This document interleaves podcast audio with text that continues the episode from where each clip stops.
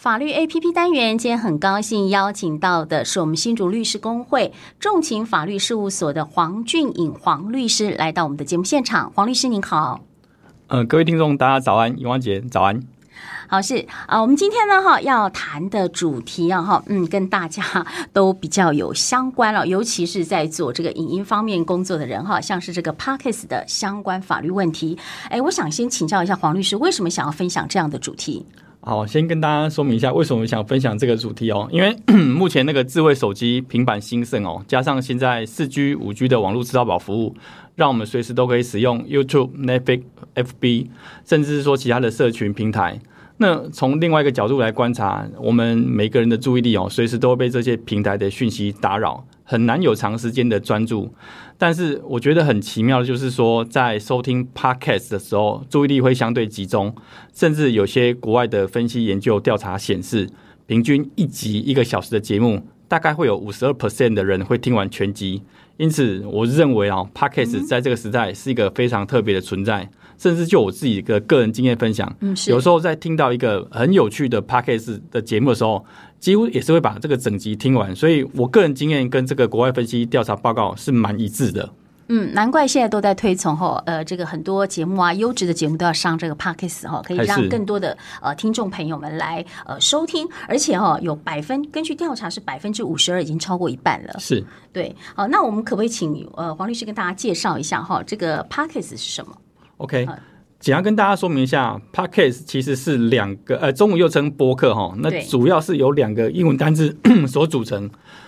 分别是 iPod 跟 Broadcast，主要是一个声音节目的统称。那目前啊，在我们台湾的 Podcast 节目非常的众多哦，从政治、历史、运动、自我成长、性别意识、呃，喜剧搞笑。甚至是商业经济都有非常多热门的节目，像我就很喜欢在空闲的时候聆听大人的 Small Talk、台北市立棒球场以及吴淡如的人生实用商学院。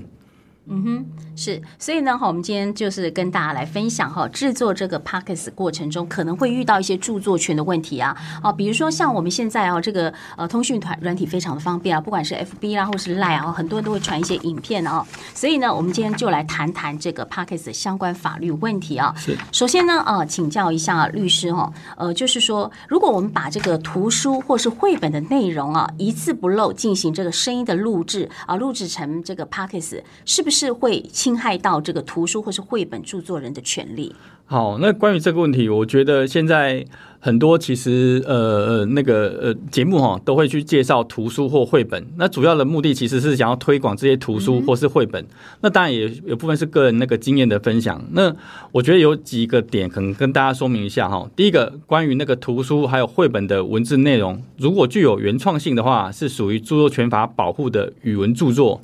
那另外，呃，关于一些国外著作的部分，因为我国有一个呃与贸易有关之智慧产权协定 （TRIPS） 的规定，所以外国的著外国人的著作，如果他是 WTO 会员国。国民的著作在台湾也会受到著作权法的保障，先跟大家说明一下。嗯、那另外，刚才银花姐问到，如果说我们把呃图书或是绘本的内容一字不漏的进行声音录制，这个会涉及到语文著作的重置跟公开传输的行为，除了符合著作权法第四十四条到第六十五条的合理使用规定以外，原则上都要取得图书或绘本著作权人的同意或授权，才能进行录制。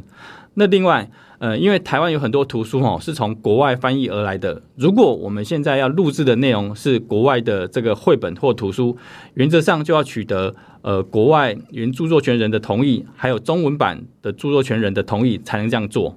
嗯，是哈，我们刚刚有问到这个问题哦，可能呃，听众朋友没有有想到，就是有听到说我刚刚说一字不漏进行录音，那呃，现在您知道哈，就很多的影片呢，我们都是截取一点点，就是截取这个一些，截取那个，就是用截取，我不是一字不漏，我只是截取部分的这样影音档，这样做可以吗？是。呃，这部分也跟大家报告，就是说，如果我们截取部分或是截取一点点，它其实只是为了你节目录制的必要来介绍，或是说个人经验的分享的话，我想这个应该不至于有那个违反著作权法的问题。那其实哈，在台湾的著作权法的第五十二条有规定说，为了报道评论、教学、研究或是其他的正要正当目的，在合理范围合理范围内得引用以公开发表的著作。所以，我想，呃，不管是 Podcast 节目的主持人，或是其他呃影音的那个，例如说 YouTube 的那个内容，在阅览图书或是观览。观赏影集以后，基于这个个人的生活体验、职业观点，或是受到启发所为的分享，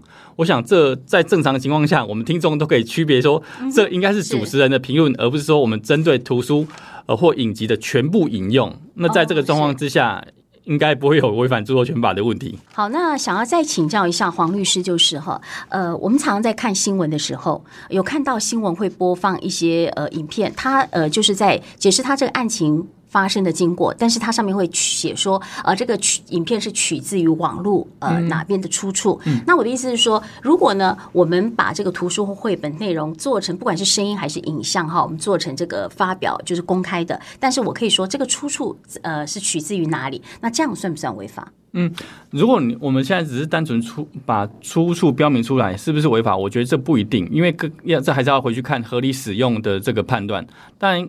刚呃，刚刚银花姐有提到，如果是新闻报道，因为如果是新闻报道的话，就刚好是符合呃著作权法的第五十二条的那个规定。但是如果是我们一般人，呃，在用录制节目的方式上传到各大影音平台，那就要看它具体的状况是什么。那刚好也 也顺便跟大家分享一下，因为最近哦，我们在网络上，不管是在那个 YouTube 啊，或是其他的那个影音平台，常会看到，例如说呃，几分钟看完某部电影或电视剧的这个解析。那这个部分。是不是合法？呃，的确有跟大家分享的必要了哈。那先跟大家说明一下，电视哦或电视剧都是属于我国著作权法的视听著作，原则上是要经过原本著作权人的授权才能使用。但是有没有可能在不经过授权或同意就可以使用这些影音素材？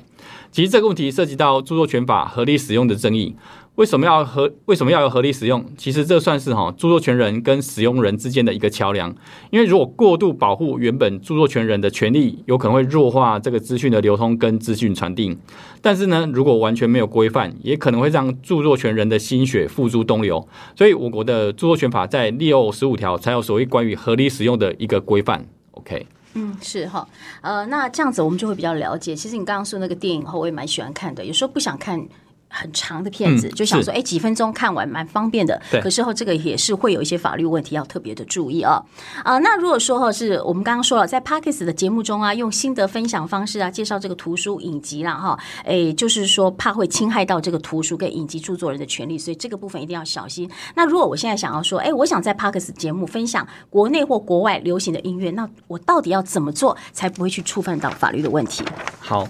那。呃，关于那个国内外流行音乐的部分呢，哈，这个因为本身的词曲都是属于音呃著作权法的音乐著作，而受到法律的保护。那如果说要在 Podcast 节目分享流行音乐，会涉及到词跟曲的重制、公开传输的利用行为，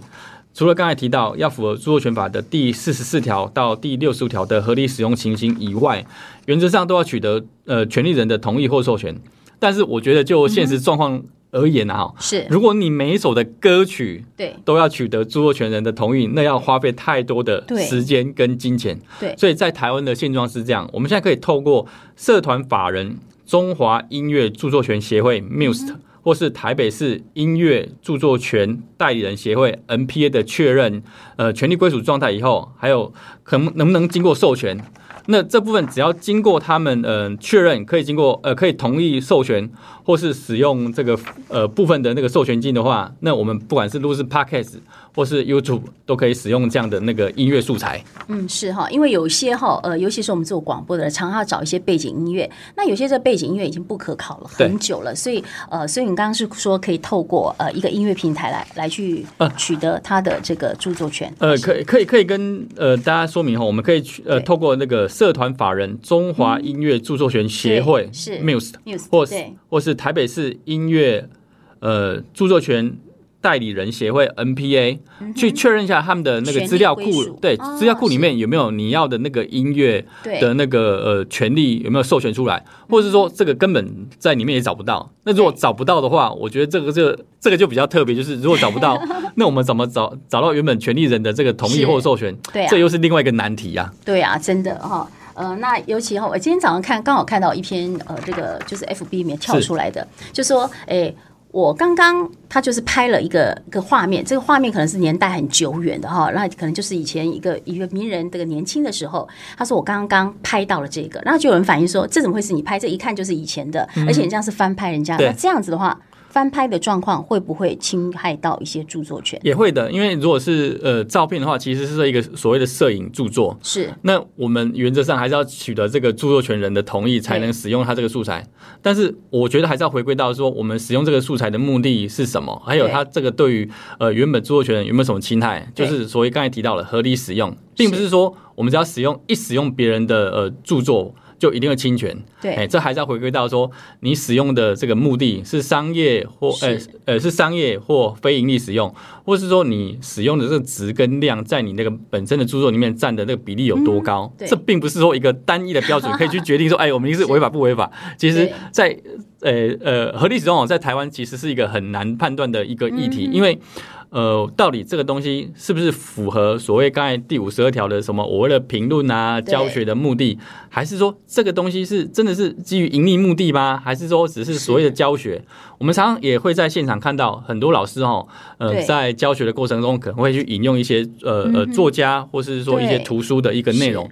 那我们是不是能讲说，只要有引用就一定是不违法？其实也不一定哦。如果我们是整本书都印下来，对，其实这一定是很明显的违法啦。啊、而且我们现在呃，不管是一些什么会议记录啊，或者是我们去上一些什么课，他们都会用那种泡做那个做成 PowerPoint，是。然后里边呢会有一些影片，或是或者引引用以前人家的这个些呃影片来做介绍。那我觉得这样子感觉上好像呃蛮危蛮蛮有危机的，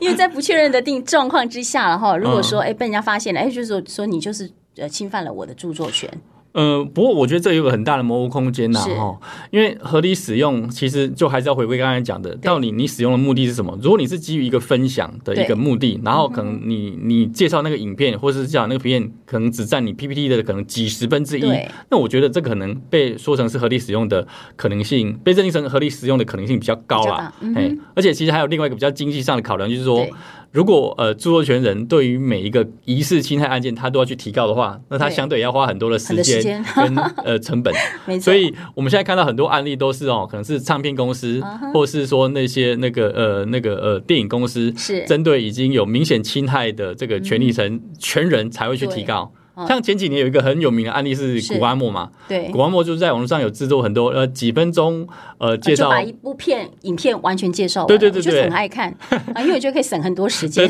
其实我有时候也会看这种影片，因为 真的蛮节省时间。但是我就在反思说，哎，这样的影片到底有没有构成著作权的侵害，还是说这个可以主张合理使用？说实在，台湾到目前为止并没有一个很明确的法院的判决。但是就古阿莫那个案件来讲的话，其实当初呃地检署的检察官确实有起诉，然后进到法院。那检察官的理由呃讲的很明确，他是认为说古阿莫他这个东西影片放在网络的平台，其实他有所谓的盈利跟商业上的使用，所以。认定他不构成所谓著作权法合理使用的范畴，嗯，但是这个案件到法院以后，其实双方是已经和解了，所以法院也没有任何表示意见。对，到底这个行为是合法还是违法？法对，所以我觉得我们现在还是要等真的有实际案例发生以后，我们再来看法院判决怎么判。对，所以这个判决等于说。嗯，因为已经和解了嘛，所以他也没有告诉我说我们这种行为是 OK 还是不 OK 的。但是就检察官的角度看起来是不 OK 的啦。真的啊，其实啊，讲到这个很多哈，我们呃现在啦都很多人拿赖啊什么，常都看到一些影片然后那转传啊什么的，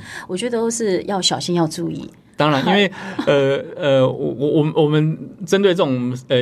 别人传出来的影片，可能要小心，就是如果我们不小心再传出去给别人。会不会被认定是一个所谓从事行为，或是说一个公开传输行为啊，让自己惹上麻烦，真的要非常小心呐、啊。嗯哼，对啊，我们刚刚讲了一个翻拍，翻拍除了这个有这个，还有个肖像权啊，对不对？嗯、啊，万一我是当事者被拍了，我也不爽。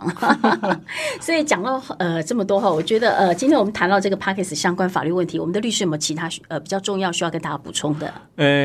也是跟大家分享，就是说我们制作 Podcast 过程，或是说制作 YouTube 过程，如果你对于你的呃呃节目内容，不管是关于那个图档啦、声音啦，或是影片内容，如果你心里面真的有疑问的话，我建议啦，可能还是要去寻找呃，就是相关专业人士的确认，说这个东西上传上去以后，能不能主张所谓合理使用？那如果不能主张合理使用，会不会被呃这个所谓的原本著作权人去提告而主张权利？因为我之前就有一个我的当事人，他只是在他们的杂志里面哦放了两张对图片，然啊，后来我们最后是。法院也没有判了，但是检察官起诉我们达成和解，他两张图片就赔了二三十万。哇，这划不来，对，真的划不来，划不来，真的。呃，所以还是要请大家多小心一点哦。那我们今天非常感谢我们呃黄律师哈来到我们节目当中，跟我们分享这个 Podcast 的相关法律问题。我们再次谢谢我们的黄律师，谢谢您，谢谢银花姐，谢谢各位听众。